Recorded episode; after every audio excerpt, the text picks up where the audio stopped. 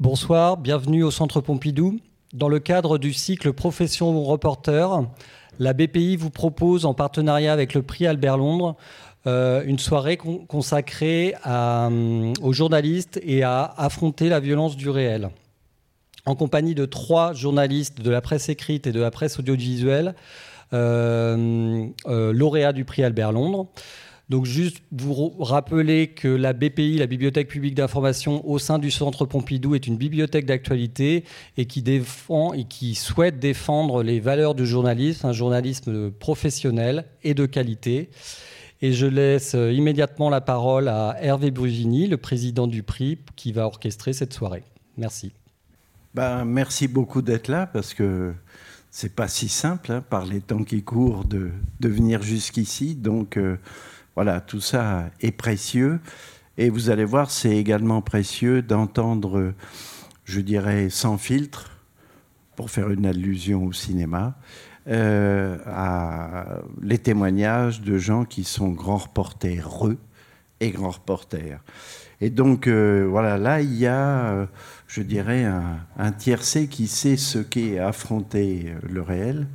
Il y a l'ami Roméo Langlois, donc, qui est euh, reporter à France 24.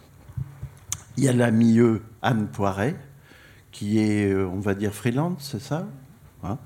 Et puis l'ami Jean-Paul Marie, qui lui était plus de la presse écrite, que vous avez pu lire longuement dans le Nouvel Ops, et qui tient un, blog ou un vlog. Comment s'appelle-t-il déjà, dis-moi, Jean-Paul? Un site qui s'appelle grandreporter.com. Ce qui est pas mal pour la soirée, qui est la nôtre. Donc grandreporter.com, plein d'infos, allez-y, vous allez voir ça. Et donc euh, ce soir, euh, le thème a une sorte de connotation comme ça, un peu ça carbure, affronter la violence du réel. Et on pourrait se dire, mais après tout, c'est leur boulot. Affronter la violence du réel, eh ben, le journaliste, ça pourrait être une définition de son exercice professionnel. L'idée, bien sûr, c'est que ça n'est pas aussi simple et que ça ne le concerne pas que lui, mais ça concerne aussi ceux qui regardent ces images, les images qu'il produit, les écrits qu'il produit aussi, euh, les sons, et donc euh, tout ce qu'il rapporte dans son exercice, on va dire, premier de témoignage, par exemple. Et l'idée, c'est de faire en sorte qu'on sorte de cette caricature de journalistes qui seraient là simplement pour euh, extirper en quelque sorte l'image aux gens, la leur voler, voler leur récit, voler des morceaux de vie, repartir, diffuser passer à autre chose comme un clou de l'histoire qui chasse un autre clou de l'histoire. Ça n'est jamais aussi simple. En tout cas, en ce qui concerne l'amical Albert Londres, parce qu'on va l'appeler comme ça, ça n'est pas comme ça que les choses fonctionnent. Sinon, il n'y a pas une des qualités professionnelles requises en la matière et propre à Albert Londres, à savoir cette sorte d'empathie avec les personnes, de respect élémentaire, de lien qui peut exister entre le reporter et ceux qu'il vient trouver, qui sont la plupart du temps en état de souffrance considérable. Et aujourd'hui, plus que jamais, avec la guerre et tous les reporters de guerre qui sont à l'ouvrage, qu'ils soient euh, français, occidentaux, euh, russes, quand ils essayent de dire malgré tout la vérité, malgré le pays agresseur et bien sûr ukrainien, où des jeunes Ukrainiens peuvent se retrouver tout à coup euh, photographes ou, ou, cinéastes, alors que quelque temps auparavant, ils étaient simplement des jeunes parmi d'autres ou des gens qui avaient des métiers qui n'avaient rien à voir avec la profession d'actualité. Alors si vous voulez, on va démarrer avec bien sûr la référence. Moi, je ne peux pas faire autrement, c'est une obligation, sinon tout de suite on m'indique la porte en tant que président du prix, il faut que je parle d'Albert Londres. Et en fait, ça n'a rien d'une obligation, c'est une chose qui n'est pas archi connue, effectivement, d'Albert Londres. Ça se passe euh, en 1922. Nous allons voir des images qui ont été retrouvées il y a quelques mois. Euh, dans une malle. Et dans ces images, qui sont en fait des photos issues de plaques de verre, c'est un reportage qu'Albert Londres va faire au bagne il, s'est mis en tête d'aller là-bas, d'y pratiquer une enquête au long cours, donc d'interroger les gardiens et les bagnards. Les bagnards, les voilà, par exemple. les, mentions en haut sont d'Albert Londres, de, sa main. Voilà, les, impotents, il y a aussi euh, les malades, il y a plein d'autres comme ça euh, euh, mentions. Et vous allez voir sur l'image qui va suivre, non, là on va un peu trop vite. Euh, ben oui, c'est normal. Renaud, calme-toi, tout va aller bien. C'est l'homme de la régie. Euh, là, sont des hommes qui sont au travail. En fait, vous savez que quand Albert Londres va dénoncer tout ça, il va dénoncer le fait qu'on laisse pourrir des gens sur place. Et en fait, Albert Londres va dire, à la fin de son livre, qu'il va tirer du recueil de ces papiers, il y en a une vingtaine, il va dire la chose suivante. Je rêve encore chaque nuit de ce voyage au bagne. C'est un temps que j'ai passé hors la vie. Pendant un mois, j'ai regardé les 100 spectacles de cet enfer, et maintenant ce sont eux qui me regardent. Je les revois devant mes yeux, un par un, et subitement tous se rassemblent et grouillent de nouveau comme un affreux nid de serpents. Assassins, voleurs, traîtres, vous avez fait votre sort, mais votre sort est épouvantable.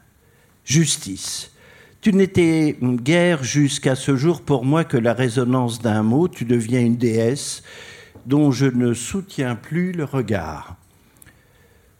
Heureuses les âmes droites, certaines, dans le domaine du châtiment de donner à chacun ce qui lui appartient, mais ma conscience à présent est moins sûre de ses lumières. Dorénavant, si l'on me demande d'être juré, je répondrai non.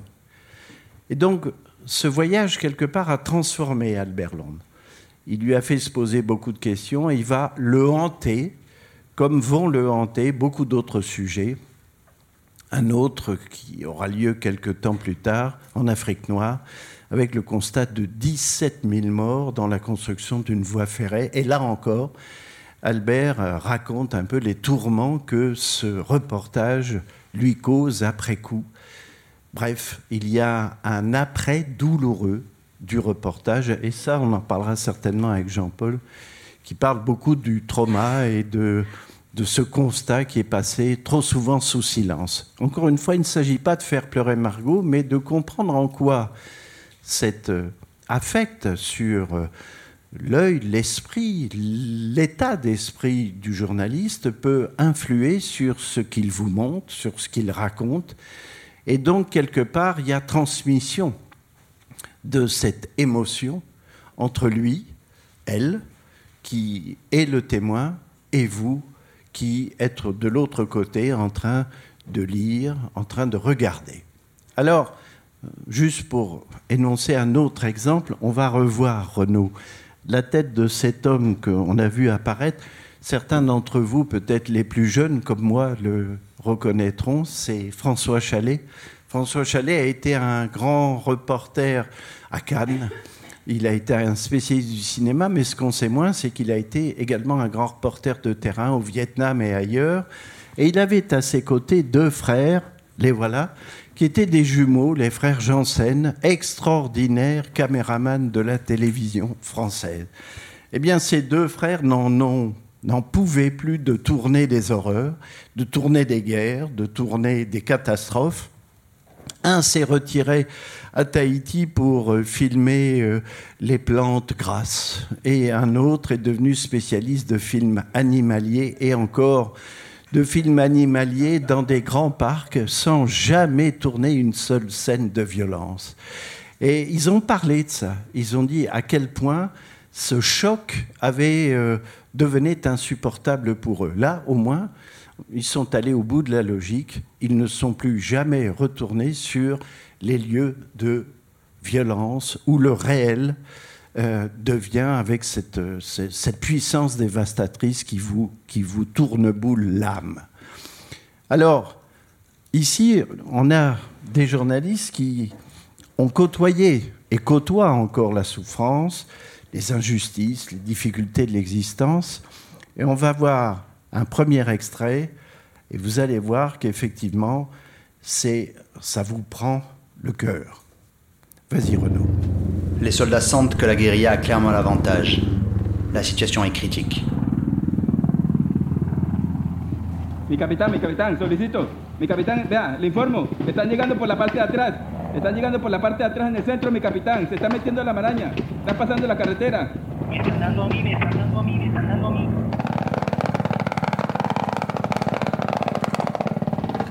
Mi capitán, ¿se puede replicar hacia donde estamos nosotros? ¿Por qué no replica hacia donde estamos nosotros?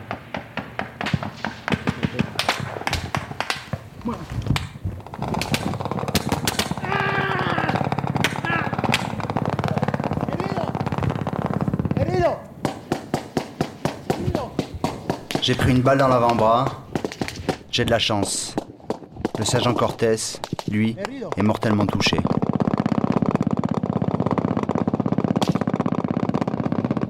Aguante, aguante hermano. Heridos. Aló, aló. Aló, aló capitán, ¿me escucha? Sí, estoy herido, necesitamos apoyo rápido.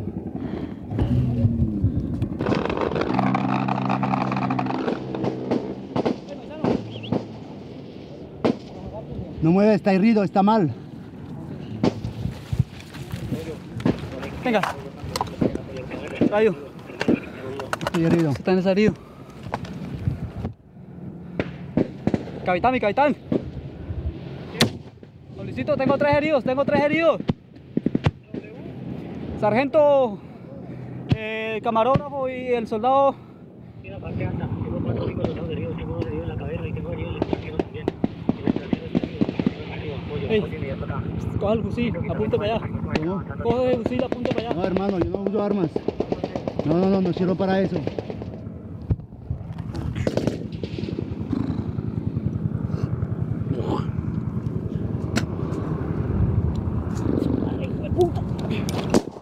Granada, granada, granada, ey.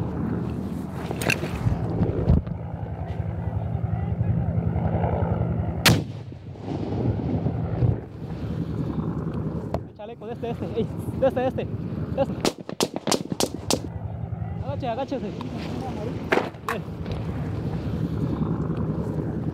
Oye, yo me abro porque con ustedes soy un blanco, ¿vale? Le deuxième soldat est touché par des éclats de grenade. Les FARC sont tout près. Je m'éloigne en rampant pour me cacher dans un buisson.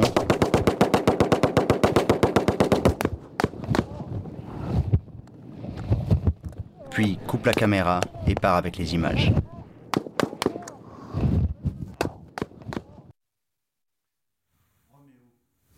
Je te vois regarder les images, c'est. T'es au beau milieu de la. ou je dirais le terrible milieu de la fusillade. C'est en Colombie. Euh, et tu revis ça, cette. euh, l'intensité de la mort qui est toute proche. Euh, cette séquence a changé le cours de ton existence, non? Oui, ce qui est sûr, c'est que chaque fois que je revois ces images, là, il y avait déjà il y avait plusieurs années, je crois, que je les avais pas revues. je les ai vues et revues des, des centaines de fois, je pense, entre le montage. Je suis désolé si. Non, non, ça fait partie de l'exercice et c'est ça fait partie de la, de la thérapie également. Ah. Mais c'est vrai que chaque fois que je revois ces images, euh, je, je ressens à nouveau le. Alors évidemment pas l'intensité du moment, mais en tout cas des, des frissons me parcourent le corps. Euh, je pense à toute cette histoire qui, qui pourtant est vieille. hein. Ça, ça, ça a 10 ans, euh, 10 ans et demi. Euh, je pense à ça et je pense évidemment au, au sergent Cortés avec qui j'avais passé 2-3 jours, qui, qui mort juste à côté. Donc évidemment, ça fait partie de moi maintenant. Ça fait totalement partie de mon existence, personnelle et professionnelle. Absolument. Alors, euh, je trouve qu'il y a dans cette séquence un élément, c'est pour ça qu'on on a gardé ce moment, où euh, il te dit bah, prends, prends le fusil et tire. Et toi, tu es sous le feu. et tu trouves le moyen de rappeler une déontologie première. Moi, je suis journaliste, je ne suis pas partie prenante à cette guerre, je ne prends pas une arme. Alors, je pense qu'il y a d'abord une, une forme de lâcheté, on va dire. Avant toute chose, euh, j'ai aucune envie de prendre une arme euh, et puis de, de me battre parce que je sais que je ne ferai pas le poids, je suis pas du tout entraîné. Euh, ensuite, euh, l'idée de tirer sur des gens, évidemment, si on a fait ce métier, c'est pour, à notre manière, en- avoir un certain engagement, mais justement sans jamais passer par la voie des armes. Euh, donc dénoncer certaines choses, raconter ce qu'il se passe, informer, mais en tout cas ne pas se battre. Et aussi, euh, j'ai vécu très longtemps en Colombie avant que cela n'arrive. Ça faisait dix ans que je travaillais en Colombie en tant que journaliste. euh, et j'ai toujours vu de la part des groupes armés qu'on côtoie de manière assez régulière quand on est correspondant à l'étranger, il y a toujours une volonté d'essayer d'engager le journaliste de son côté. Et très souvent, les hommes armés vont vous proposer de faire une photo avec un fusil. Moi, des dizaines de fois, on m'a proposé de tirer sur un arbre, de faire une photo, etc. Donc, je savais très bien que euh, c'était absolument inacceptable et que donc euh, la, la- différence entre le civil et le combattant quand on travaille en zone de guerre, c'est le mantra du journaliste, surtout sur des terrains où on vit pendant des années, où on vit pendant très longtemps, où donc au bout d'un certain temps, on est connu par tous les acteurs, on est connu par les organes de renseignement. Il faut être extrêmement prudent, on ne peut pas se permettre des légèretés. Et rien que l'idée euh, qu'on puisse me trouver mort avec un fusil à la main euh, et que mon nom soit, soit sali à tout jamais, c'est comme ça que je l'aurais vécu et c'est comme ça que je l'ai vécu à ce moment-là, a fait que pour moi, pour toutes ces raisons, il était absolument impossible effectivement de, de- de- de me saisir d'une quelconque arme. Est-ce que euh, tu as. On a dû te désigner, ou toi, tu as peut-être eu envie d'aller sur des théâtres d'opération, comme on dit, de, de violence du réel. Est-ce que ça t'a fait reculer, ça t'a dissuadé que d'avoir vécu cet épisode? Euh, j'ai, après cette histoire, donc euh, moi je vivais en Colombie à l'époque, je suis rentré en France. Parce que tu as euh, été blessé. Voilà, j'ai été blessé donc pendant, euh, pendant six mois. Ma vie euh, se limitait à des opérations chirurgicales et à de longs exercices assez douloureux de rééducation. Et euh, au bout de six mois, j'ai repris du service, donc à France 24. Donc je me suis installé à, Paris après avoir vécu pendant dix ans en Colombie. J'ai repris du service à France 24 et ça a été l'opération Serval euh, au Mali, donc en janvier. Donc moi, mon, mon accident se produit à la mi, au printemps 2012 et en janvier, je reprends du service et euh, mon, mon red chef me dit tout de suite, sans même me poser la question, euh, savoir si j'en avais envie ou pas, il me dit tu pars euh, couvrir l'opération Serval au Mali. Le Mali à l'époque était euh, un grand théâtre de kidnapping d'occidentaux. Ouais. Donc évidemment, quand il m'a dit ça, j'ai pensé à ça, j'ai pensé à la, à la violence, j'ai pensé à la guerre. J'ai eu hyper peur. J'étais hyper inquiet. Je ne savais pas si j'en serais capable. Je ne savais pas si j'en avais envie. Ah ouais. Je ne savais pas du tout. Euh, D'autant que j'avais mon bras qui n'était pas tout à fait remis. Euh, je recommençais dans une rédaction alors qu'avant j'étais journaliste indépendant. Donc c'était assez violent. Mhm. Euh, je me rappelle très bien hein, l'angoisse au moment de repartir, la peur que quelque chose comme ça puisse se reproduire, le voyage en avion avec l'appréhension en avion, relire euh, la doc que j'avais sur le Mali, repenser à tout ce qui s'était passé euh, ces six derniers mois, à cet homme qui était mort, à l'angoisse que j'avais forcément euh, générée chez mes proches. Euh, ça a été un voyage extrêmement désagréable. Ça faisait, quand même plus de dix ans hein, que je faisais ce métier, mais, mais quand même. Et au moment où j'ai mis le, pied sur la terre africaine et sur la terre du Mali, pays où j'étais allé il y avait 14 ans auparavant, mais que je ne connaissais pas du tout, euh, tout s'est dissipé. Et j'étais hyper heureux de revenir au terrain, de retrouver, euh, de retrouver cette ambiance, de retrouver les collègues, de retrouver les gens, euh, qui, les Africains, euh, qui, qui allaient nous raconter un petit peu ce qui allait se passer. Et tout s'est dissipé. Alors après, j'ai toujours fait hyper gaffe. Euh, je suis resté extrêmement prudent. J'ai toujours eu peur que cela se reproduise. J'ai toujours été- très conscient que j'avais eu beaucoup de chance. Donc c'est vrai, forcément, ça a changé ma manière de travailler. Mais, mais ça m'a pas fait décider de, de changer de vocation, jamais. Jean-Paul, Marie, toi, tu as, euh, dans le site qui est le tien, à côté de ça, tu as organisé tu organises des stages sur les situations de guerre et tout ça. Ce que euh, raconte Roméo, c'est quelque chose qui est connu, y compris le fait d'éprouver cette angoisse. Et quand on, on revient très concrètement à l'exercice, qu'elle s'en va et on redevient celui qu'on a été avant de subir le choc. Beaucoup de questions là. Bon, j'ai fait, j'ai organisé un stage effectivement de grand reporter, mais pour apprendre, euh, euh, pour, pour, décrypter un petit peu, pour déniaiser un peu les reporters.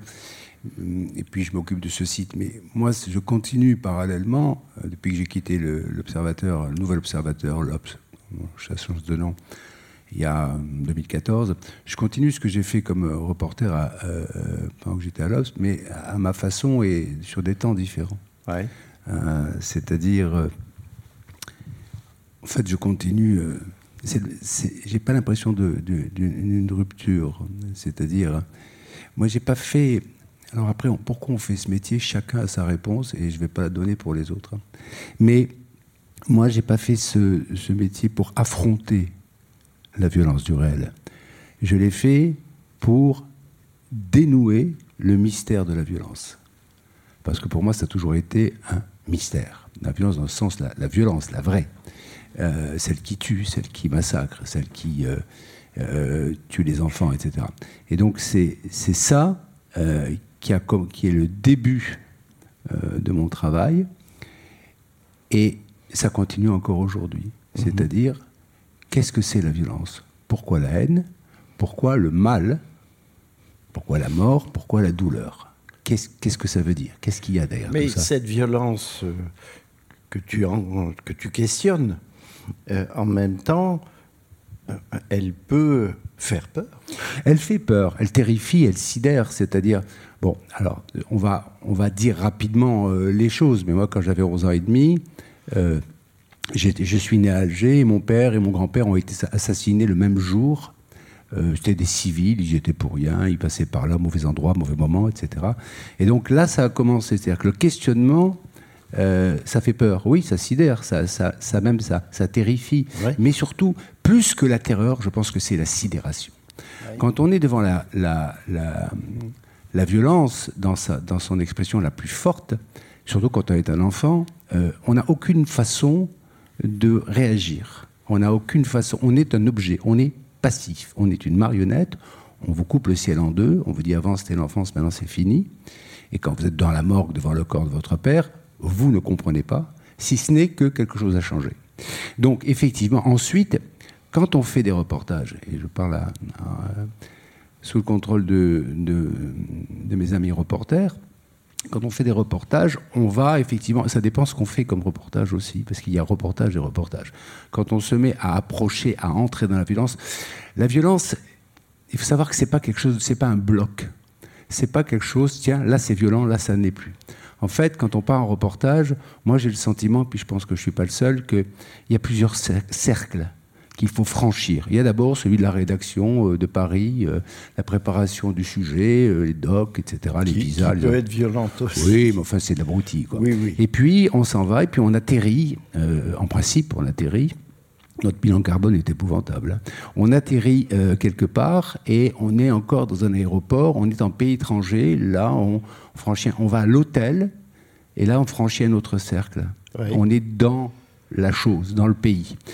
Et puis ensuite, le piège est un hôtel, il faut savoir en sortir vite. Et puis on va dans la ville, dans la brousse, dans où vous voulez, mais on va à l'extérieur. Et là, on commence à trouver des gens qui vous disent c'est interdit, Verboten, Mamnour, etc., etc. Et donc, on, est encore, on est, déjà dans, une forme de guerre. Il peut y avoir des morts, des tirs, des combats, etc. Mais on est dans une ville ou dans un milieu qui est proche. Et puis ensuite, une fois qu'on a passé toutes ces interdictions, tous ces occasions, euh, on va où, là où on vous interdit d'aller. Voilà, vous passez les, checkpoints ou les, les, zones interdites de façon clandestine ou normale, peu importe, mais vous arrivez dans un autre cercle. Et là, vous commencez à sentir que vous vous approchez de quelque chose.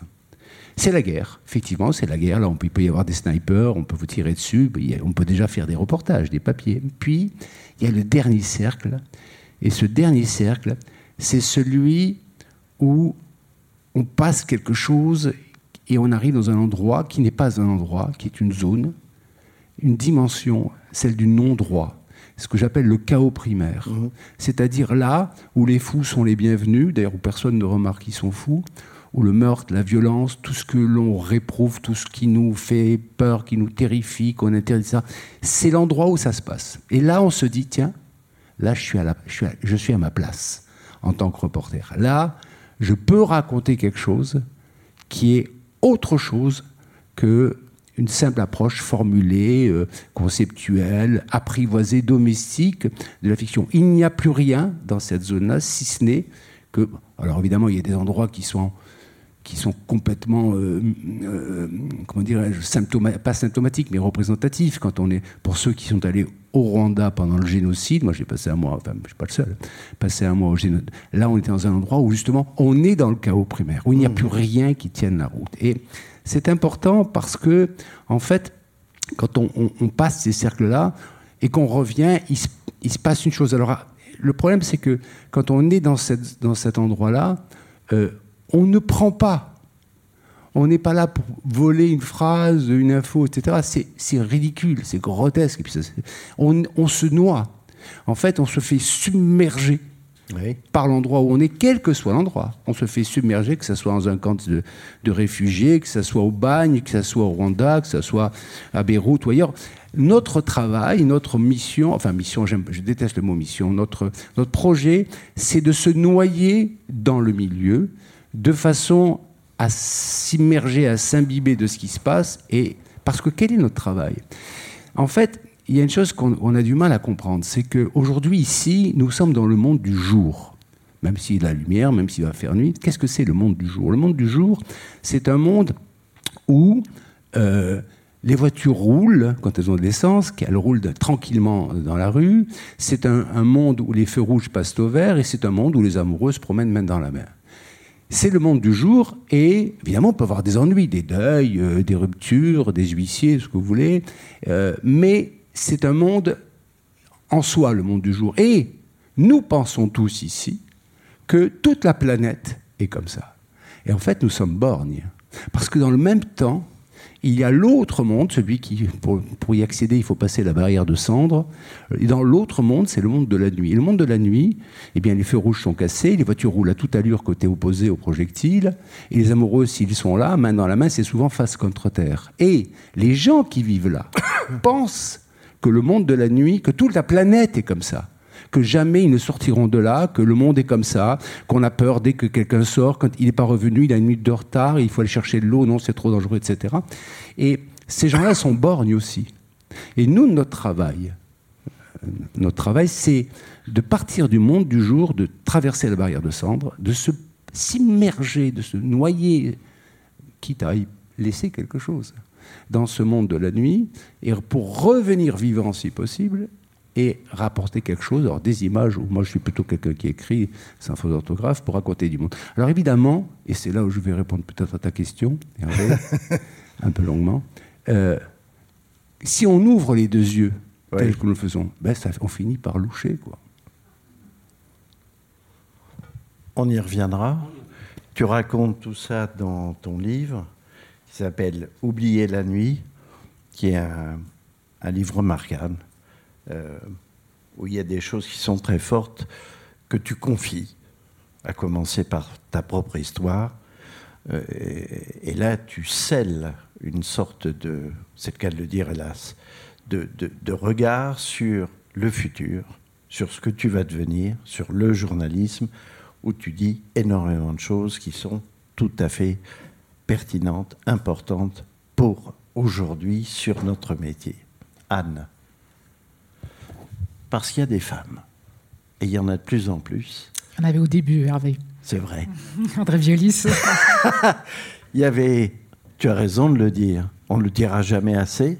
Il y a plein de femmes au début, à l'époque d'Albert Londres, André Violis en particulier, extraordinaire femme, qui sera même presque plus connue qu'Albert et qui va aller, par exemple, en Afghanistan. Je vous recommande ce livre, s'appelle Tourmente sur l'Afghanistan, où elle raconte comment elle prend l'avion, franchit l'Hindoukouche, arrive après une carlingue refroidie à moins 10 degrés. Ils arrivent à atterrir et en bas, il y a le roi d'Afghanistan qui est là. Et de quoi parle-t-il? De l'éducation des filles. Incroyable. C'était en 1930. Et donc, aujourd'hui, il y a aussi beaucoup de femmes, dont tu es, qu'on voit d'ailleurs au journal de 20 heures, plein de reporters, femmes, actuellement en Ukraine et ailleurs. Et donc, toi, tu as fait un film, par exemple. Alors, il y en a un qui est passé hier soir, qui est une autre facette du métier, où tu manies les deux, c'est-à-dire à la fois le témoignage de terrain des gens qui subissent la guerre, et encore une guerre dont on s'est guère préoccupé, celle du Donbass, et aussi ce qui se passe au haut niveau, c'est-à-dire chez les puissants, ceux qui décident de ce qui va leur tomber sur la tête ou pas. Mais tu as fait aussi d'autres films, encore plus immergés dans le terrain, et un en particulier qui s'appelle Les enfants de Daesh, qui est extrêmement émouvant, parce que là, on est avec des enfants qui parlent et qui disent leur vérité, qui n'est pas une vérité toute faite, une vérité dogmatique, est une vérité comme ça je dirais presque, entre guillemets, toute propre et cabossée. Alors on va voir ces deux extraits, Renaud, et après on revient et on parle avec toi. De 2014 à 2017, Daesh a tenu un territoire grand comme le Royaume-Uni, à cheval sur l'Irak et la Syrie, et administré la vie de plusieurs millions de personnes. Mossoul, la deuxième ville d'Irak, était l'une des deux capitales du groupe terroriste, là où fut proclamée la restauration du califat. Aujourd'hui, des dizaines de milliers de leurs enfants survivent dans les faubourgs déshérités des villes. Les services de sécurité leur refusent de nouveaux papiers d'identité. Sans eux, ils n'ont aucune existence légale et ils n'ont accès ni aux soins médicaux, ni à l'aide alimentaire, ni surtout à l'école. Yasser est né avec le califat. Son père était un cadre important de l'administration de Mossoul sous l'État islamique. J'ai pris cette couleur, ensuite celle-là.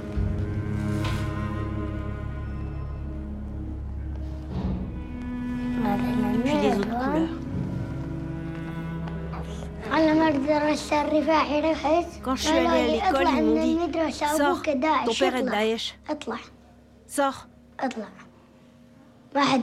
T'as pas de papier d'identité. Sors. Et ta mère, sortez. Qu'est-ce que je pouvais lui répondre? Qu'est-ce que je pouvais dire? Ce monsieur est plus âgé que moi. Qu'est-ce que j'ai dit de mal? Rien. J'ai tout compris. Tout. J'étais debout devant lui. Et il parlait, parlait. J'étais en face de lui. Je vois les enfants aller à l'école. Moi aussi, j'ai envie d'y aller. J'ai envie d'apprendre à compter. Un, deux. Et quand j'aurai réussi mes études, je deviendrai docteur. Je veux aider ma famille. En gagnant de l'argent. C'est ce que je veux faire. Parfois, des enfants du quartier me jettent des pierres. Ils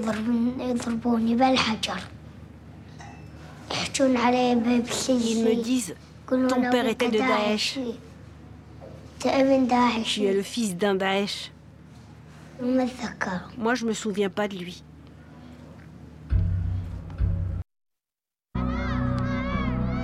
La prison où a été détenu Tarek se trouve au nord de Mossoul, quelque part dans cette ville de Telkef. Nous avons été autorisés à pénétrer sans caméra dans ce qui est supposé être un centre de rééducation pour jeunes enfants soldats. Puis, exceptionnellement, nous avons pu filmer ces images des caméras de surveillance. On y voit six cellules dans chacune d'elles près de 200 adolescents. Encore été jugé.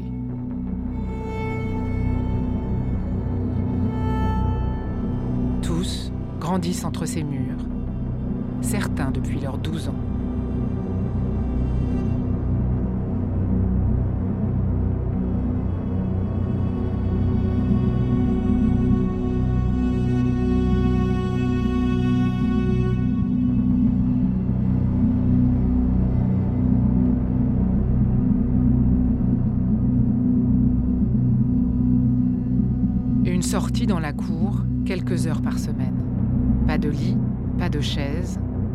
Instruction. Une violation criante des droits de l'homme et de l'enfant et des lois irakiennes qui interdisent l'incarcération de mineurs si elle ne s'accompagne pas de mesures de réinsertion.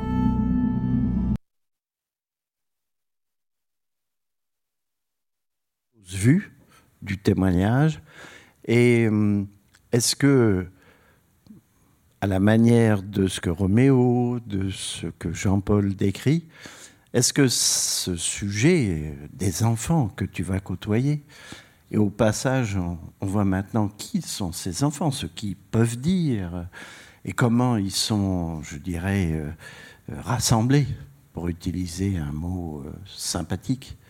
Euh, est-ce que c'est quelque chose qui t'a hanté un peu au moment où tu l'as tourné Ça t'a questionné? Comment, comment on fait pour rapprocher cette innocence emprisonnée sous l'ombre terrible de Daesh alors, moi j'ai un positionnement un peu particulier par rapport à la violence de ces terrains-là, c'est que j'ai choisi dès le début de ne pas me confronter au cercle de feu euh, dont parle Jean-Paul. Euh, moi, je pense que ma place à moi et ce que je peux y faire moi, c'est d'essayer de, de, mettre du sens après. C'est-à-dire euh, une fois que le, euh, une fois que les, combats sont terminés, euh, moi ce qui me passionne, c'est d'y aller une fois que l'attention, la grande attention médiatique n'est plus là. Pour euh, justement, c'est ni le jour ni la nuit, c'est la zone grise. Et moi, c'est ce que je trouve le plus intéressant. Et donc, aller voir ces enfants, ça participe de ça, c'est d'aller comprendre ce qui se passe après, comment on juge les gens, qu'est-ce que deviennent ces enfants après un conflit quand ils ont participé à ces combats. Et donc, moi, j'ai le loisir de me préparer euh, à, aller voir, euh, à aller faire ça.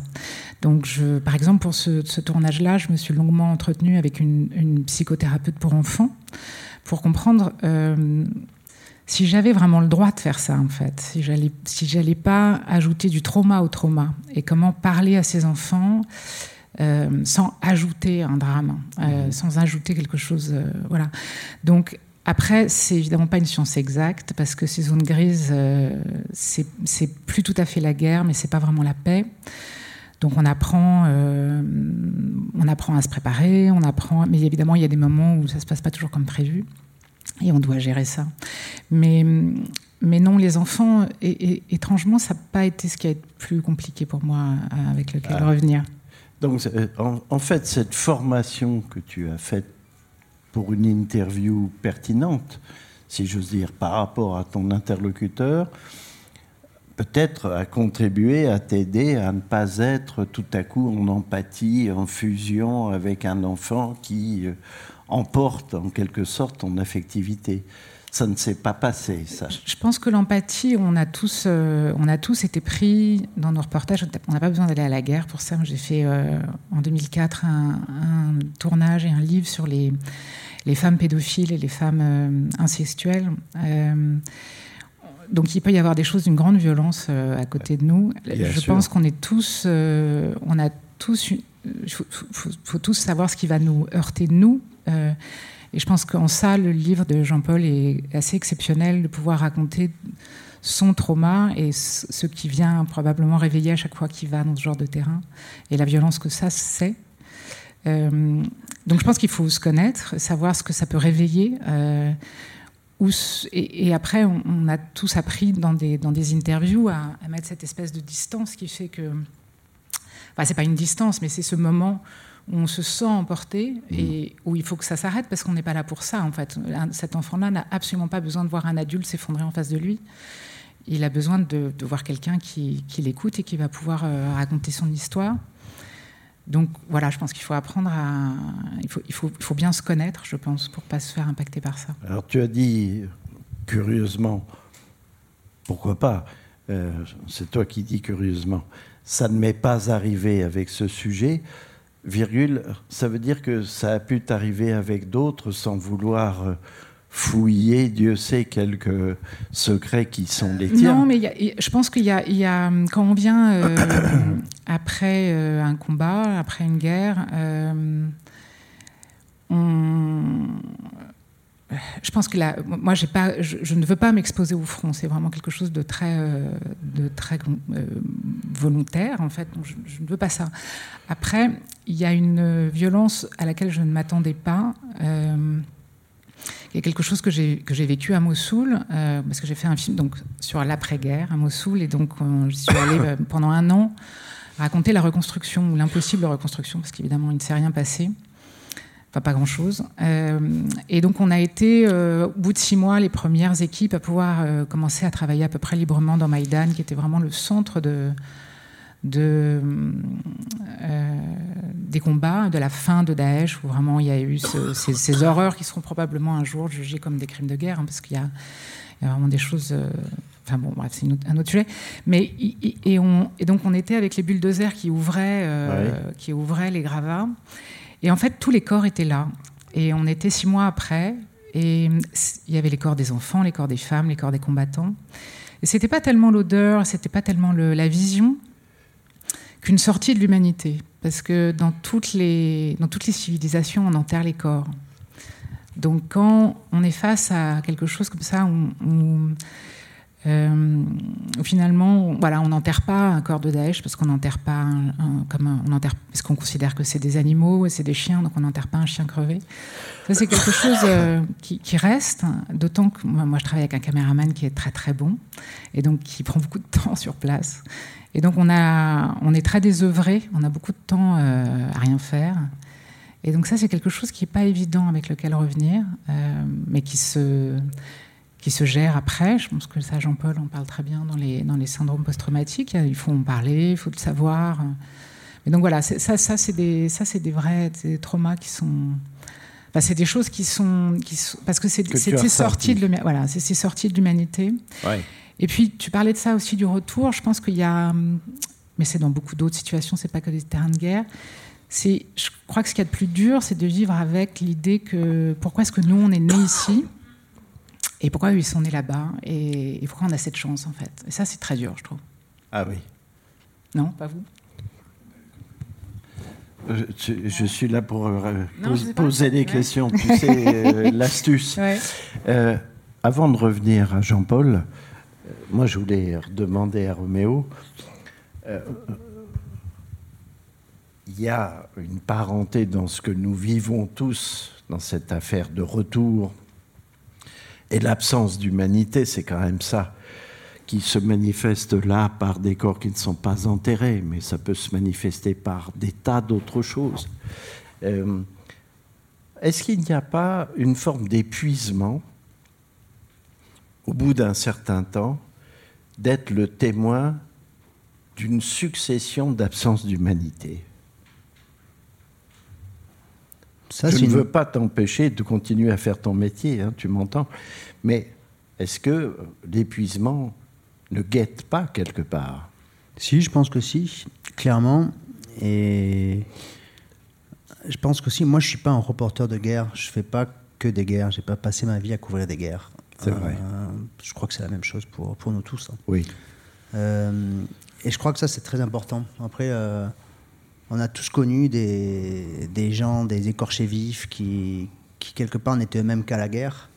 On sait tous que ça existe. Je pense que tous, à un moment ou à un autre de notre carrière, on a, on, a vu ce risque réel et qu'il pouvait exister quelque part. Cette question du retour, revenir à une vie normale, revenir, s'occuper d'enfants en bas âge, euh, se retrouver dans des soirées parisiennes où on se sent totalement déconnecté parce qu'on vient de vivre des choses extrêmement fortes. Je pense qu'on a tous vécu ça à un moment ou à un autre. Euh, mais je crois que ce que dit, euh, ce que dit Anne est très vrai, c'est-à-dire que on arrive, on se demande un petit peu pourquoi, Pourquoi nous on est là à Paris Pourquoi on a des vies à peu près normales Pourquoi il y a des, peuples, des continents parfois euh, qui sont broyés par l'histoire et par l'horreur, par l'inhumanité Pourquoi nous on est dans, on est dans cette sérénité Mais je crois que, en tout cas moi personnellement, je l'ai souvent dit euh, de manière ironique euh, à des amis. je suis hyper heureux de, de vivre, d'avoir la vie que j'ai. et c'est vrai quand on part là-bas, euh, et qu'on revient et qu'on retrouve sa famille, on se dit que vraiment on a énormément de chance et tout ce qu'on ressent c'est de la gratitude, euh, une volonté de respect, une volonté de faire bien son travail et puis de, rester humble. Je crois que ça c'est très important et si on arrive à, arriver à avoir cet état d'esprit, je pense que c'est quelque chose qu'on peut vivre de manière totalement, totalement sereine. Et après, je pense aussi on change. Je pense que petit à petit, on fait des, travaux différents. On va moins, on va moins en ligne de front. Euh, on recherche moins des, images ou des, situations qu'on recherchait quand on était plus jeune.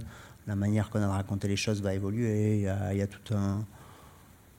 Je pense qu'en fait, c'est très complexe et qu'il y a autant d'appréhension de la guerre, de l'horreur, de l'inhumanité, de la violence du réel qu'il y a de reporters. Et qu'on ne peut parler que de ses propres expériences. Et qu'en fait, quand on échange avec des collègues, on se rend compte qu'on a tous, certainement, il y a des choses euh, qui vont être communes à tous mais finalement, on a tous une manière, une intimité, une manière, une relation avec, euh, avec ces histoires qui est, qui est, vraiment très propre et très, presque unique, je crois.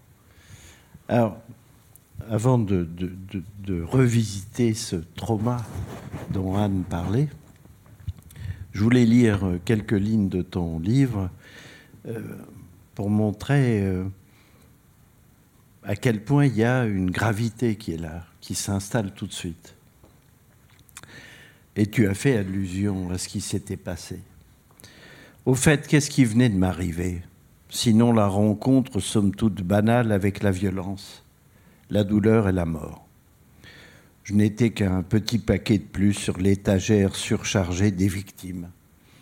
Une chose qui subit un bouchon sur l'eau, un objet. Pour redevenir sujet, je devrais me débarrasser de ces oripeaux.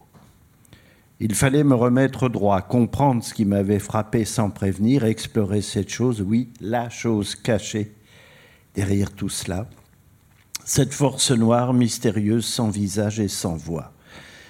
Pour l'heure, tu l'as dit, je n'étais que médusé, une bouche ouverte, sans une larme, un cri silencieux à la munch.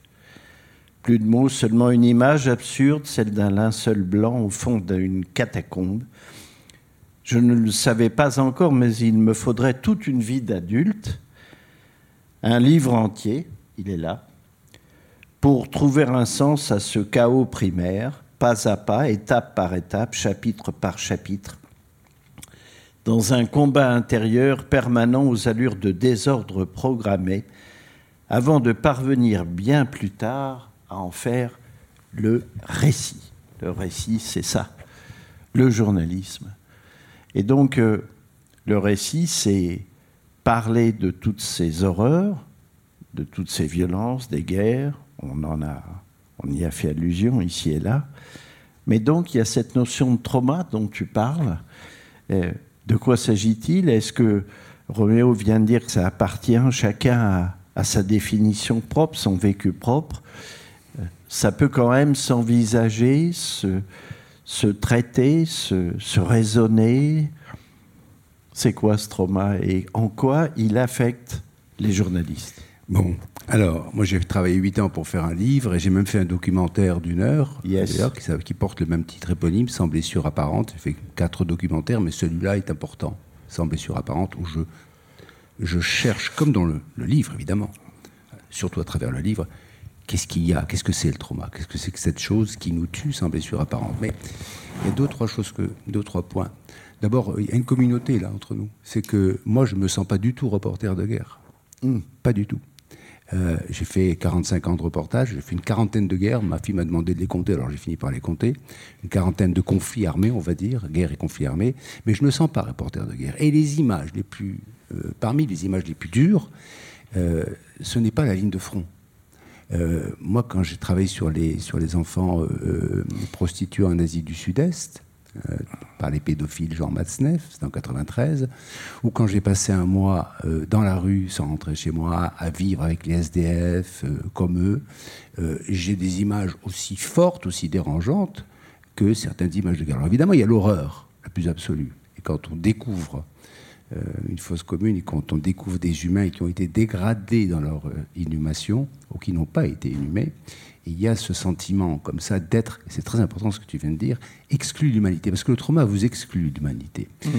Alors, si on cherche à comprendre, donc je ne vais pas raconter un bouquin et un, film en, et, 8 ans, et 10 ans de travail, parce que je continue encore à travailler là-dessus, euh, euh, en quelques mots, mais disons grosso modo qu'il ne faut pas, il faut, faut pas se laisser, euh, j'allais dire, tromper par la, le mot. En 2008, quand je sortais le livre, personne ne voulait parler du trauma, parce que le trauma, c'est tabou, c'est indicible et inaudible. Aujourd'hui, tout le monde parle du trauma, c'est très bien, sauf qu'on l'étale un peu. Et du coup, il perd sa couleur.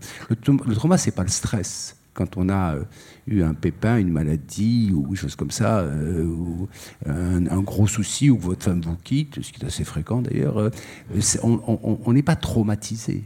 On est stressé, on est triste, on est accablé, on est ému, on est bouleversé, on est déprimé, mais on n'est pas traumatisé. Le trauma, ça vient du mot trop en grec, T-R-A-U, qui veut dire percer. C'est le moment précis où, entre vous et le réel, il se fait une fenêtre et où vous êtes face à la mort. Non pas les cadavres, les corps, parce que tu aurais vu les mêmes corps posés par terre, ça n'aurait pas fait la même chose peut-être.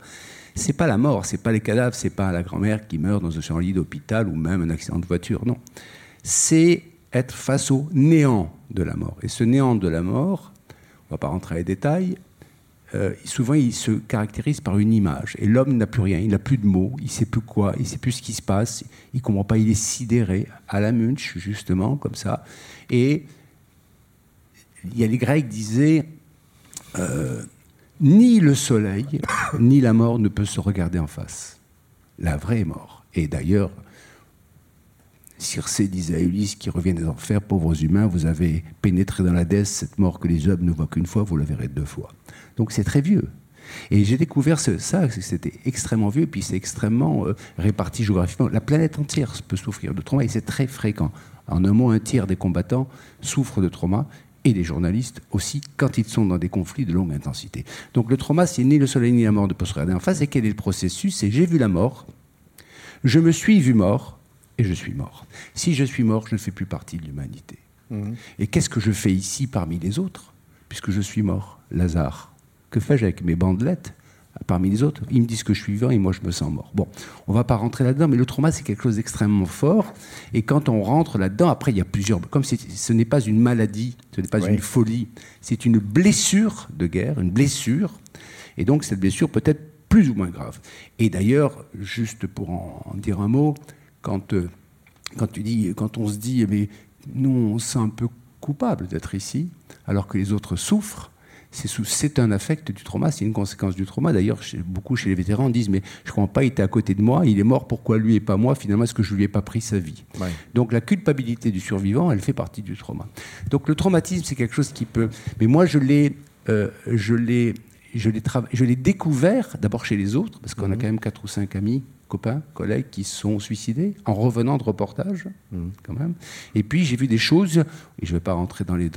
ça se prendrait trop de temps, j'ai vu des choses qui m'ont fait comprendre que quelque chose n'allait pas. Et puis aussi, euh, à force de courir la guerre, les conflits, les douleurs, les, sinistres, les catastrophes, etc., etc., je ne me suis pas aperçu, mais peu à peu, parce que qu'est-ce qu'on fait? Pourquoi on en fait autant de reportages? 45 ans, c'est beaucoup. Hein. Pourquoi je continue et pourquoi 40 euh, conflits armés et pourquoi d'autres euh, Pourquoi des centaines et des centaines de reportages? C'est pas pour sentir l'adrénaline, c'est une vaste blague. On le fait pour essayer de comprendre quel est le sens de tout ça. Quel est le sens de tout ça? Parce qu'une fois qu'on a dit, bah, avec euh, Albert, pas Londres, Camus, la condition humaine est absurde, c'est l'absurdité. Une fois qu'on a compris que que dit le monde ben, Le monde ne dit rien. Est-ce qu'il est bien? Non. Est-ce qu'il est mal? Non. Est-ce que l'homme euh, est bien ou mal? Ni l'un ni l'autre. Qu'est-ce que dit le monde? Eh bien, si le monde avait à dire quelque chose, sauf si on est croyant, c'est qu'il ne signifie rien. Le monde dit qu'il ne dit Rien. À partir de là, on essaie de comprendre ce qui se passe là. Et donc, c'est cette recherche permanente qui fait qu'on enchaîne les reportages, qu'on en fait un après l'autre, et que moi, je sens absolument aucune fatigue, sauf physique, hein, mais aucune fatigue, parce que ce questionnement était permanent. Alors, le danger, et c'est là où on en arrive, c'est que de temps en temps, euh, on prend une balle psychique. On est blessé plus ou moins fort devant un, charnier, devant le regard d'un enfant, devant etc., etc. Et donc, ce qui se passe, c'est que moi, je me suis aperçu, par exemple, que au bout d'un moment, je supportais plus. Et tu as dû connaître ça, vous avez dû connaître ça je supportais plus comme, comme frôle dans la rue, je supportais plus une remarque, j'étais désagréable, encore mm. plus que d'habitude, j'étais, je grognais, euh, si jamais on me faisait, on m'enlevait euh, un mot, une phrase, où la photo était mal mise, j'explosais, etc. Et puis j'ai même fini par faire exploser toute ma vie personnelle, on en restait là. Et je ne comprenais pas pourquoi. Et puis finalement, j'ai compris. C'est qu'à force de, me fondre dans la guerre, de, la décrypter, de chercher un sens et de la creuser, de la foyer comme un charnier, comme une fosse commune, j'étais devenu la guerre. J'étais en guerre. Et la guerre, ça détruit tout. Et donc, au départ, mon projet, c'était de comprendre ce qui s'était passé, et voilà que j'en étais victime. Alors, quand j'ai compris ça, finalement, parce qu'il y a eu quand même quelques dégâts, je me suis dit, bon, faut petit pas de côté, petit pas de côté. Parce que moi, j'ai pas eu la ta chance, j'ai pas été blessé physiquement. J'aurais été blessé physiquement, on m'aurait mis sur un hôpital, j'aurais pu réfléchir un petit peu. Là, non, rien. C'était, je suis passé entre les, entre les gouttes. Chance relative. Oui. chance relative, d'ailleurs, avec un bon kiné, on s'en sort. Euh, j'ai travaillé dans un hôpital, peu importe. Et donc, en fait, j'ai essayé de chercher à comprendre qu'est-ce que c'était que cette chose. Et donc, j'ai décidé de fouiller, d'aller jusque dans le mécanisme de cette chose dont personne ne voulait parler, parce que les soldats disaient oh, ben, pas nous, on n'est pas traumatisés, on a des armes, on est musclés, on a des deltoïdes et des, fusils, on est là pour ça, c'est notre métier. Et puis journaliste, ben, pas nous, on ne fait que passer, on tire sur personne, on ne prend pas les armes, donc euh, pas nous. Et puis les humanitaires disaient ben, pas nous, écoutez, regardez ce qui se passe autour, nous on est là pour aider. Regardez ce qui se passe, cette horreur, etc. Donc on serait, non, pas nous. Personne ne voulait accepter ça. Pourquoi? Parce que le trauma, la mort, le néant de la mort, il est sale. C'est un chaos primaire. Il est sale, il vous exclut l'humanité, il, vous fait honte, il vous rend culpabilisé, etc., etc.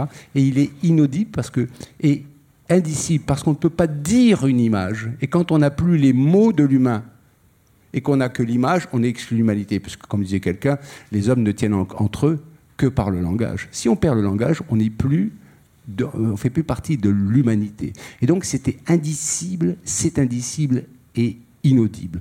Aujourd'hui, on commence à en parler, heureusement, merci. Mais on est là-dedans. Donc peu à peu, j'essayais de comprendre ce qu'il y avait derrière et quel était le mécanisme. Et là, je me suis aperçu qu'un tiers des soldats étaient vraiment traumatisés, ce qui veut dire que deux tiers ne le sont pas.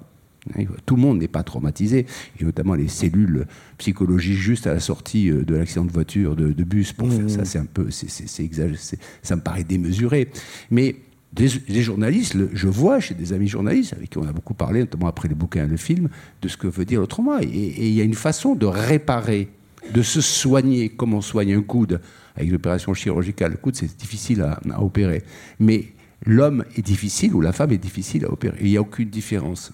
Aucune. Et pas seulement professionnelle, et pas seulement sur le terrain, et pas seulement en termes de courage, etc. Il n'y a aucune différence entre les hommes et les femmes par rapport au traumatisme. Nous sommes tous fait de matière humaine, et quand elle est affectée, cette matière, eh bien, elle est affectée de la même façon. Alors, euh, on va se tourner vers vous. Euh, madame, vous avez un micro qui va venir de façon à ce que vous soyez enregistré. Juste avant que vous preniez la parole, je voulais dire une chose, c'est exonérer Renault de toute responsabilité sur le mixage. Et là, c'est un peu euh, pas de très bonne qualité. On n'entendait pas très bien le commentaire d'Anne parce que on a reçu quelque chose qui, qui démêlait moins, si j'ose dire, la musique du commentaire. Voilà, c'est dit. Et Renaud, tu n'y es pour rien. Madame.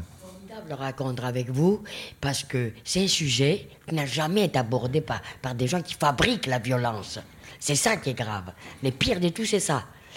ça, le message que vous apportez, c'est formidable. On les voit au cinéma du réel. parfois, c'est évité parce qu'ils veulent pas se familiariser avec la, vérité vraie. Et les fauteurs de ça, il n'y a qu'une pédagogie euh, euh, avec le réel quelque part. Mm. Mais exactement, les choses qui est révoltant, c'est la fabrication de la, de la violence du réel. C'est ça qui est grave. C'est ça qui n'est pas évité parce que les, enfants de Daesh, c'était fabuleux. Et, et, en plus, en nom de ça, ils n'ont pas été affrontés les restes de tout ce qui s'est passé sur ces sujets-là. Et ce qui nous apporte, l'Ukraine et tout, qui, qui, est devenu banalisé, parce qu'ils ont banalisé la violence à force de la transformer, à force de la déguiser. C'est ça. C'était formidable. Je sais ce que vous, avez apporté. Je, sais, je sais tout cela. Ça fait du bien. Mais les gens, ils ne veulent pas se familiariser avec euh, la violence, voir du vrai, du réel. Un artiste, un dégénéré. Ils évitent ça. Et on les voit en plus plusieurs documentaires dans les salles, ils sont vides, ils veulent pas voir ça. Plusieurs fois, on est seul à regarder en face, à avoir un débat qui n'y est pas. À nos jours, il y a trop d'images et très peu de pédagogie de l'image, mm. quelque part. C'est bien le sens de, ces réunions. C'est donner du sens, euh, éviter la banalisation justement de cette violence pour dire à quel point elle peut toucher ceux-là même qui en sont les témoins et qui vous, en, qui vous en parlent ou vous la montrent. Énormément.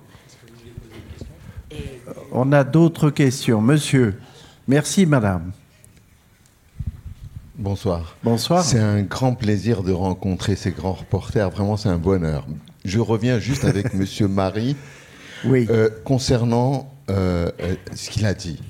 Moi, j'ai fait un voyage en Inde et je suis parti avec beaucoup d'empathie et aimant un peu comme un journaliste qui va faire un reportage ce qu'il va voir. Il, va, il est curieux, il veut comprendre.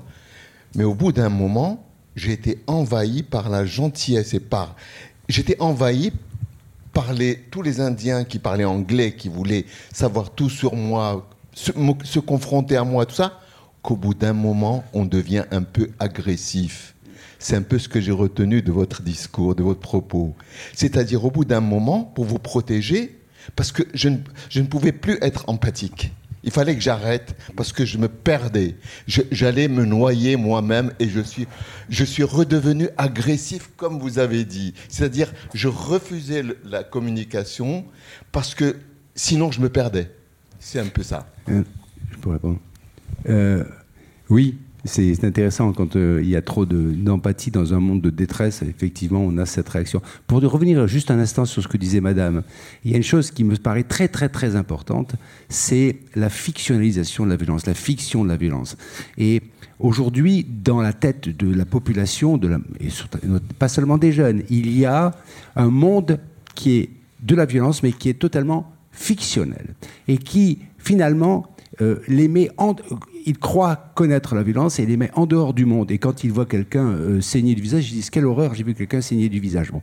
Et moi, je vais vous dire, c'est tellement une fiction que pour, pour, me, pour me distraire, je regarde des films de guerre, on me dit mais t'es accro, je suis pas du tout accro. C'est simplement que de voir ces films-là, c'est tellement différent de ce que je connais que finalement, pour moi, c'est une espèce de, de, théâtre de marionnettes qui finalement me détend et ça met des images non dangereuses entre euh, moi et le réel. Mais pour revenir euh, à ce que disait monsieur euh, sur, euh, sur le trauma. J'ai oublié la question. Euh, pardon. Ah oui, il y a une chose qui est très importante aussi sur ce que vous dites. Quand on va dans, dans, ces endroits-là, qu'est-ce qu'on fait à part essayer de comprendre, essayer de décrypter? C'est, On n'est on pas des, des, des, professeurs en linguistique intellectuelle ou philosophique. Qu'est-ce qu'on cherche? Alors, vous, on nous dit souvent, en fait, finalement, vous vous baladez, vous vivez dans la noirceur la plus absolue. Alors, certains diraient la grisaille la plus absolue. Et vous en tirez profit. Et oui, alors ça, bon, ça à la limite, c'est tellement drôle qu'on n'en parle pas. Mais vous vivez dans la noirceur. Qu'est-ce qui, qu'est-ce que vous cherchez dans cette noirceur? Vous en repaissez comme des, comme un, côté, un petit côté. Que vous avez du plaisir, tel Sharon. Et écoutez, et en fait, en fait, si vous voulez, oui, on est poursuivi par nos cauchemars. Oui, je pense à ce, crocodile sur la rivière du Rwanda qui voyait des cadavres autour de lui qui bougeaient pas un cil. Ils n'ont pas de cils, les crocodiles, parce qu'il était gavé. Je pense à ces gens. Je pense à des images. J'ai souvent des cauchemars. Mes cauchemars, j'en ai, j'en ai pas mal et je, et je me les garde. Mais si vous voulez, je pense aussi, et c'est là où ça devient la finalité de la chose, c'est que c'est comme un tableau de soulage pas ce qu'on fait parce que c'est moins bien, mais c'est comme un tableau de soulage. C'est-à-dire que dans cette plongée dans la noirceur qui continue aujourd'hui et qui ne m'effraie pas, il y a des balises lumineuses, des balises de lumière. Il y a Chico Mendes, cet écologiste assassiné dans le nord-ouest euh, de l'Amazonie, pour lequel je suis allé faire un, papier il y a 30-40 ans, je ne sais plus, peu importe, c'est en 86 je crois, euh, et qui est mort pour défendre la forêt amazonienne, personne n'en parlait. Il y a Rachid Mimouni à Tanger qui se suicidait à l'alcool et qui est mort d'ailleurs quelques semaines après notre, notre rencontre parce qu'il n'arrivait pas à s'arracher le, cœur de l'Algérie, qu'il avait dû fuir. Et, mais Rachid Mimouni qui avait écrit des livres et qui était, qui était un homme lumineux. Il y a Klaus Vogel, l'homme qui a lancé le, bateau SOS Méditerranée, l'Aquarius, tout ça, alors que c'était un capitaine au long cours de conteneurs et qui a dit on ne peut pas laisser les gens se noyer. Tous ces gens-là.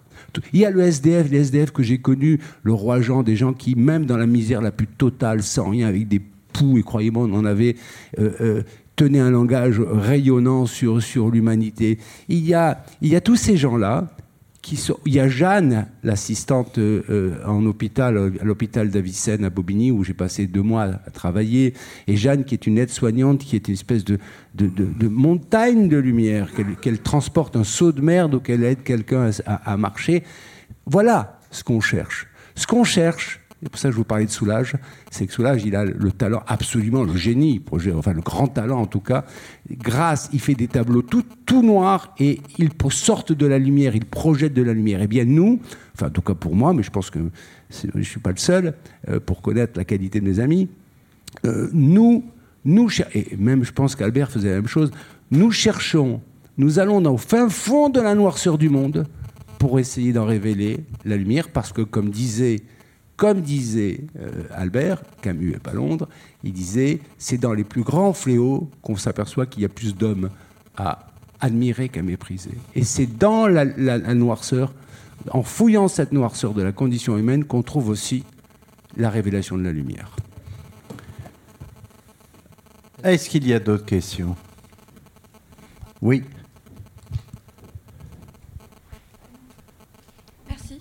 Euh, bah, nous deux, on est toutes les deux étudiantes en journalisme et en fait, on voudrait entendre vos conseils. Qu'est-ce que vous pouvez donner comme conseil à la nouvelle génération de journalistes En donner un qu'on a besoin de conseils. Aucun. Super, Aucun. C'est vous qui allez tout inventer. Aucun. Oui, sur ce thème-là. Et surtout par rapport euh, à la fictionnalisation dont vous avez parlé. Vous avez un, un moyen rêvé que nous n'avions pas euh, qui est euh, ce téléphone portable qui est euh, dans votre poche et je vois l'ordinateur. Ce qui permet d'aller ici et là et tout de suite de pouvoir enregistrer des images, de, de capter une violence du réel qui est là juste à la sortie de Pompidou. Et ça, c'est quelque chose qui est, moi, je trouve extraordinaire et dont les gens de votre génération ne se privent pas, c'est-à-dire qu'ils ne cessent de produire du récit. Du récit sur eux-mêmes, du récit sur leur famille, du récit sur le lycée, l'établissement d'études, du récit sur la vie, à tort et à travers, et peu importe.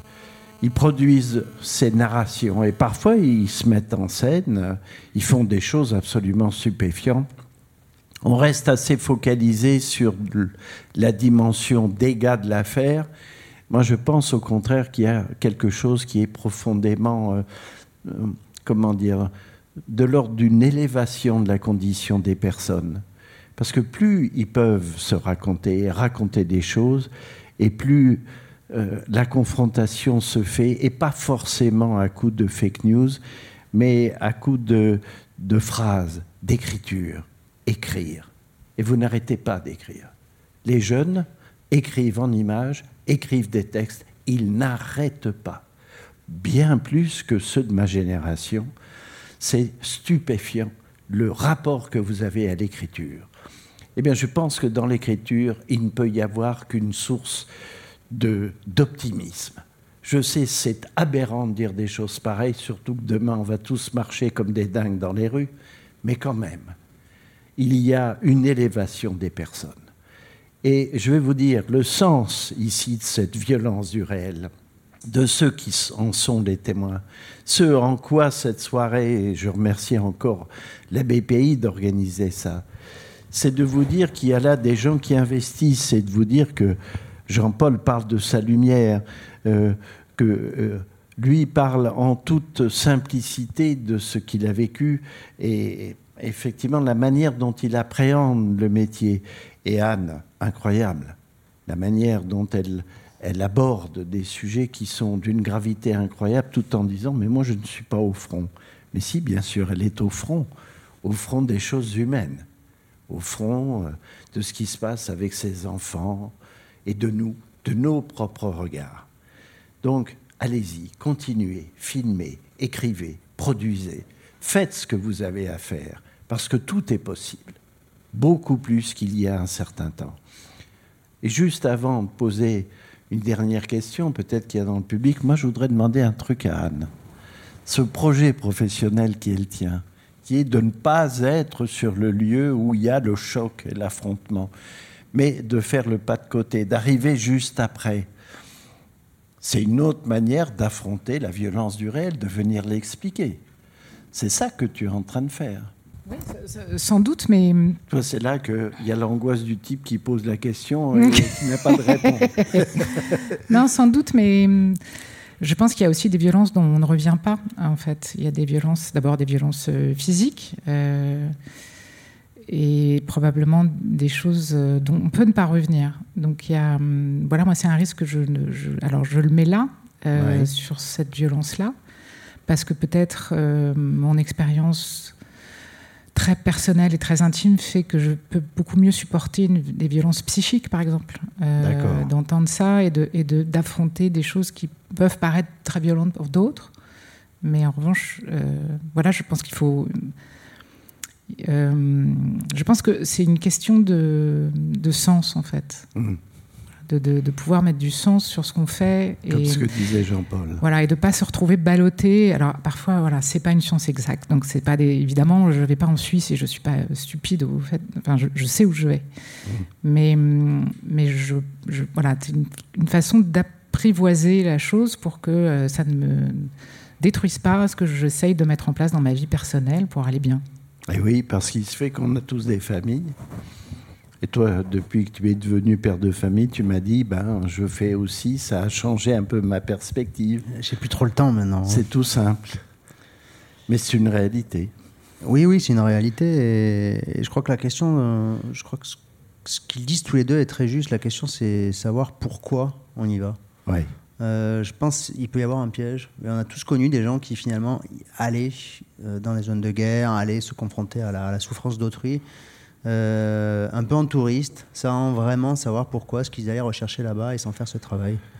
Et, c'est vrai que hum, je pense qu'avoir une famille, être bien dans sa peau, c'est fondamental pour faire ce, travail avec honnêteté, pour le faire bien, pour le faire avec, bonheur. Et ce que disait à l'instant euh, Jean-Paul est extrêmement juste. Et je voulais euh, le dire si à un moment tu ne l'avais pas dit, prendre la parole, dites attendez, attendez. Euh, on n'est pas des masochistes, on ne va pas chercher euh, pour euh, se sacrifier des choses horribles à voir. Effectivement, dans le pire de l'horreur, on trouve toujours des choses absolument extraordinaires. Et ce à quoi, s'il y a une addiction, l'addiction, elle est à ça. Elle n'est pas à l'adrénaline, je crois que c'est vrai. Elle n'est évidemment pas à l'horreur, elle n'est pas, pas au danger. Elle est à ces petits moments magiques euh, entre les bombes, euh, avec euh, une femme qui a décidé de rester chez elle, dans sa maison, alors que les obus passent au-dessus de son toit toute la journée et qui va faire des blagues toute la journée. Elle est dans ces petits moments où des gens nous livrent leur confiance absolue, où les gens sont capables d'avoir un, humour, parfois un humour noir. on a tous eu des fous rires absolument irraisonnés dans des moments de, tension extrême. Et c'est aussi ces choses-là qu'on va voir. Et c'est surtout, je crois, ces choses-là en premier. La solidarité dont sont capables les personnes. Mmh. ces héros de, des gens qui sont des conducteurs de bus, qui sont des infirmiers, qui sont des, des, des, qui sont qui ont un potager. Je me rends compte. Je me rappelle un reportage en Colombie dans une zone extrêmement violente où il y avait des morts tous les jours dans les rues qui apparaissaient dans des états lamentables et où il y avait un monsieur qui avait décidé d'ouvrir un musée à l'intérieur de son village. Donc ce monsieur avait ouvert son musée. on découvre toujours ce qu'il y a de plus beau dans l'humanité, très souvent aussi euh, au fin fond de la noirceur. Et je crois que euh, ça, pour le coup, c'est quelque chose qui marque tous les reporters qui vont dans ce genre d'endroit. Euh, c'est ces, instants, ces fragments d'humanité qui sont parfois magnifiques et qui nous font des souvenirs à vie. Euh, donc quelque part les, traumas qu'on peut avoir, les cauchemars dont parlait Jean-Paul, les, images des gens qu'on a vus en souffrance et qui, nous habitent hein, parfois, évidemment, qui nous habitent, c'est aussi le prix à payer pour aussi ces, souvenirs qui sont parfois extraordinaires, ces rencontres qu'on a fait des, des personnes euh, avec qui on travaille, avec qui on va passer un jour, deux jours, une semaine, nos traducteurs, euh, mais qui en fait en quelques heures vont devenir des gens avec qui on va partager euh, une proximité et avec qui on va nouer des, relations qui, qui, seront éternelles, qui vivront jusqu'à notre mort, je pense. C'est aussi ça, je pense, qu'on va chercher et qu'on a le privilège de euh, découvrir dans ces zones, euh, dans ces zones de guerre. Une autre question? Ici? Madame? Fait, je, en vous écoutant tout le récit sur les guerres, les champs de guerre que vous avez plus ou moins parcourus, il y a quelque chose qui me vient à l'esprit, c'était euh, les années 80 au Salvador, pendant la guerre au Salvador. Et en fait, euh, et il y avait toute cette puissance des, des, massacres et des violences. Et je voyais bien les journalistes dans mon quartier, dans mon bidonville, comment les journalistes passaient et la nuit, dans, les cachettes, ils changeaient des cachettes pour ne pas se faire euh, repérer pour l'extrême pour droite, pour la, mais c'est pas ça que je voulais. Euh, ça qui me revient plus dans mon récit, c'est ces journalistes, 20 ans après, quelques temps après, quand la guerre est finie, mm. qui viennent à vouloir interviewer les, gangs qui, qui s'étaient exilés, émigrés à Los Angeles et qui revenaient au Salvador et qui formaient leur groupe de gangs. Et finalement, ils avaient, ces journalistes-là qui avaient réussi à à entrer dans, à interviewer les, chefs des gangs et qui, final, en fin de compte, il s'est fait assassiner pour les mêmes gangs. Et c'était quand même un récit poignant de voir à quel point un journaliste a pu s'affronter à, sa violence qui, qui dans le terrain de guerre et même après, soi-disant qu'il n'y a plus la guerre, mais la violence, elle est toujours l'âme vivante. La preuve, il a payé avec sa vie. Pareil de Christian Poveda, je crois. Une dernière question. Oui, elle est ici.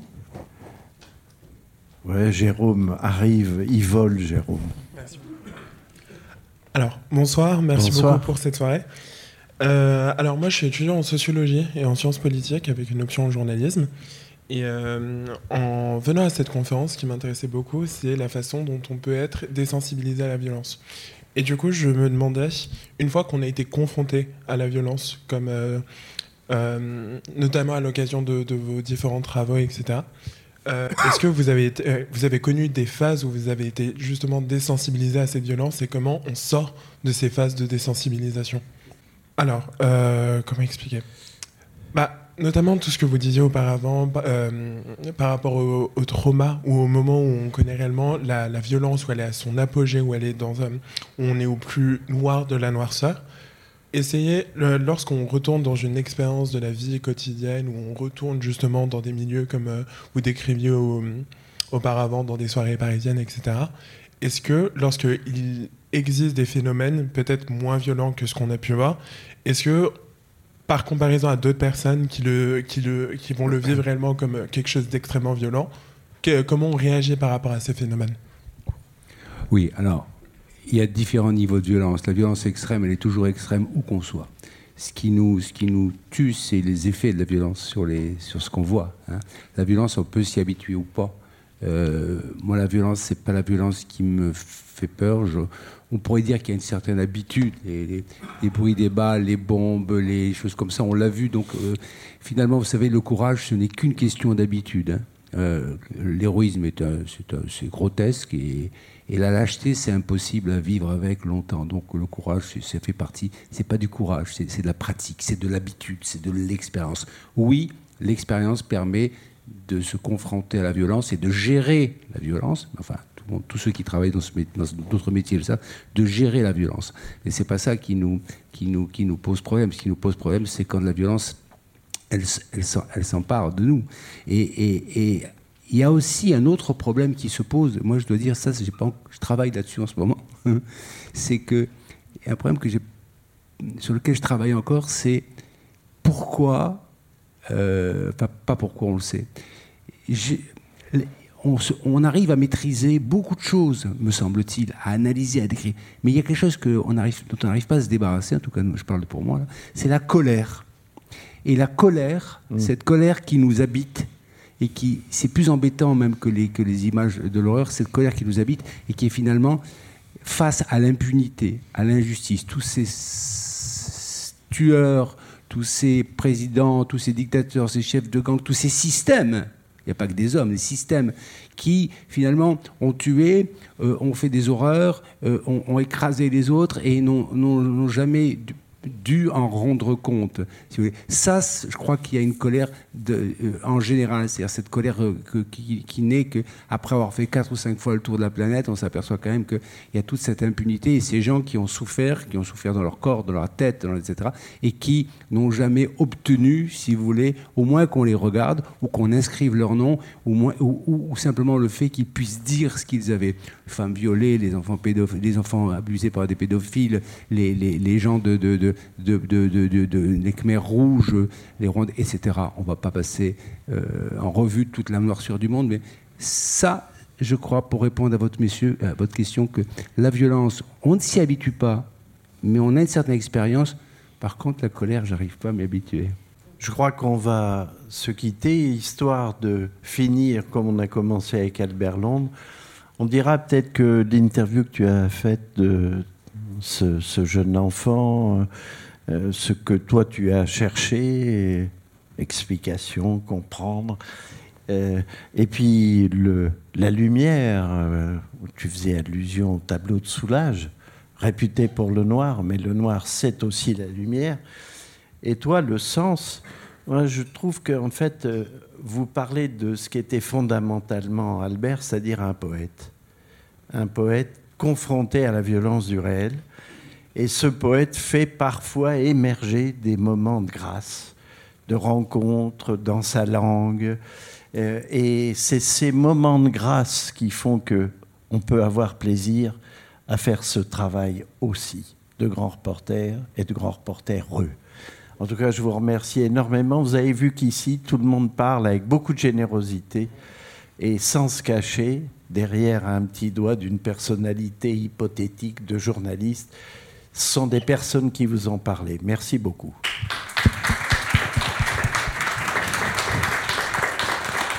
Merci Hervé.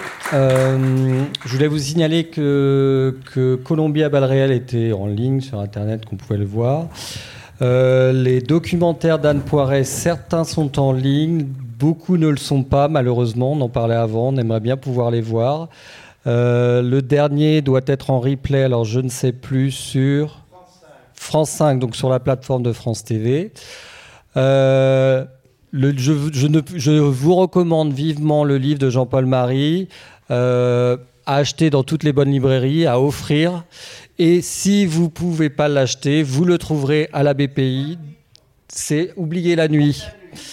Euh, le livre est à la BPI également. Euh, chez Buchet-Chastège. Vous pouvez aussi lire les articles de Jean-Paul Marie à la BPI dans les archives. voilà, et notamment, je recommande le documentaire qu'il a, la série d'articles qu'il a fait à l'hôpital. Merci, merci Hervé euh, pour euh, l'orchestration de la soirée. Je remercie la régie, Renaud, merci beaucoup pour le travail. Je remercie Alexandre, je remercie Jérémy. On se retrouve pour un prochain euh, Profession Reporter le 5 décembre avec, on l'espère, tous les lauréats des prix Albert Londres 2022. Voilà. Merci et bonne soirée.